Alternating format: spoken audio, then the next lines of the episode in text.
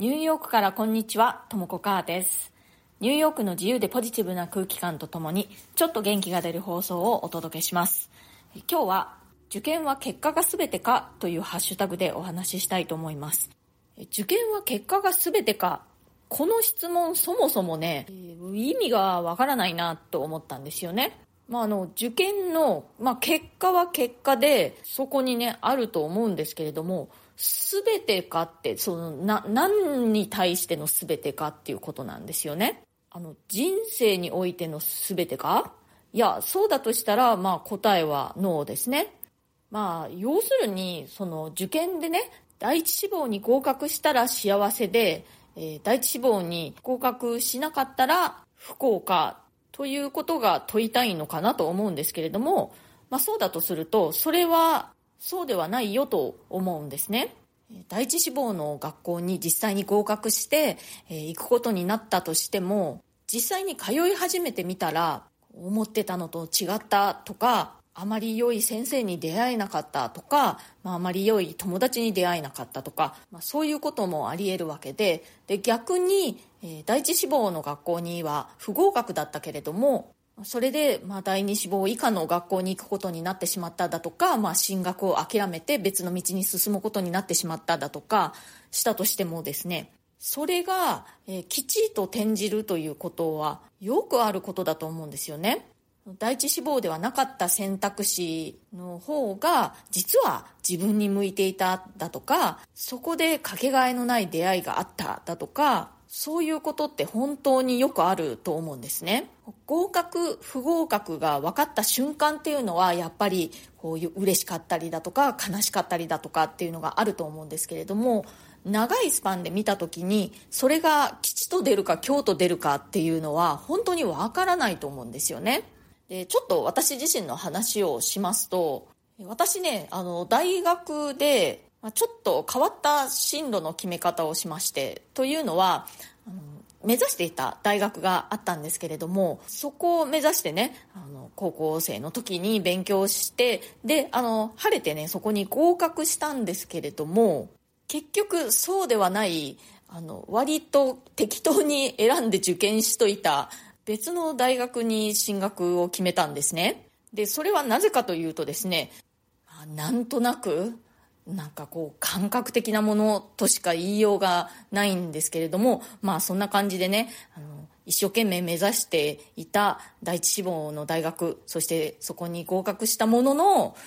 適当に受験しといた方の大学に通うことに決めたという経緯がありました。なんですけれどもね結果的に私はその自分の選択にね非常に満足しています。大学時代にねかけがえのない出会いというのがいろいろとあったし、まあ、全体的に見てねとても良い経験ができたなって思うんですよね。もし私が第一志望の大学の方に進学していたら一体どうなっていたでしょうね。またそれはそれで別の、えー、良い経験とかができたかなとは思うんですけれどもおそらくねニューヨークには来ていないだろうし、まあ、デザイナーにもなっていないんじゃないかなと思います。私が言いたいことは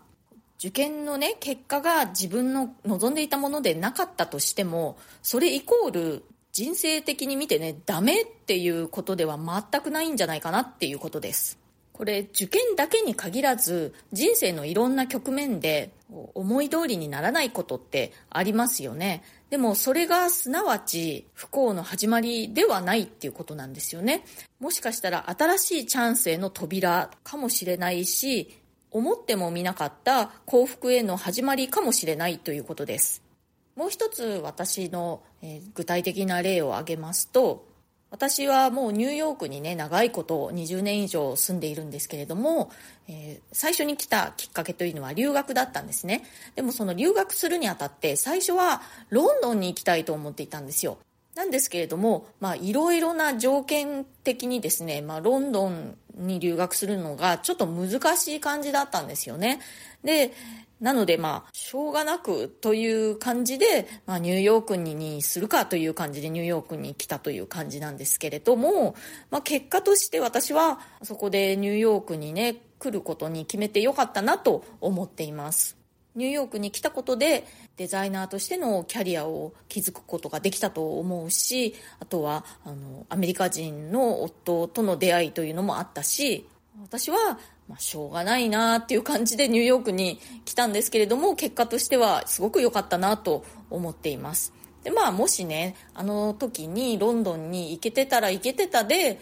また別の展開があってねそこにはまた別の形のね幸せというものがあったかもしれないんですけれども、まあ、言いたいことはそう自分の望み通りに物事がね運ばなくてもその後ずっと不幸なんてことはね全くないということです。なのでね今受験シーズンで自分の希望通りの結果が出なかった人っていうのもたくさんいると思うんですけれどもそれイコールもう不幸の始まりでは全然ないっていうことです。むしろそっちの方が良かったっていうことだって本当にあると思うんですね。なのでまあ希望通りの結果が出なかったその時っていうのはやっぱりすごく落ち込むとは思うんですけれども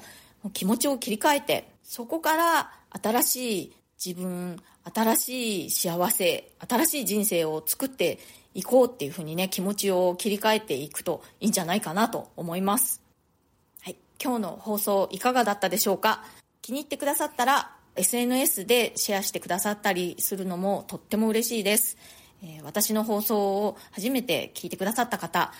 チャンネルをぜひフォローしていただいてまた別の放送も聞いてもらえたらとっても嬉しいです。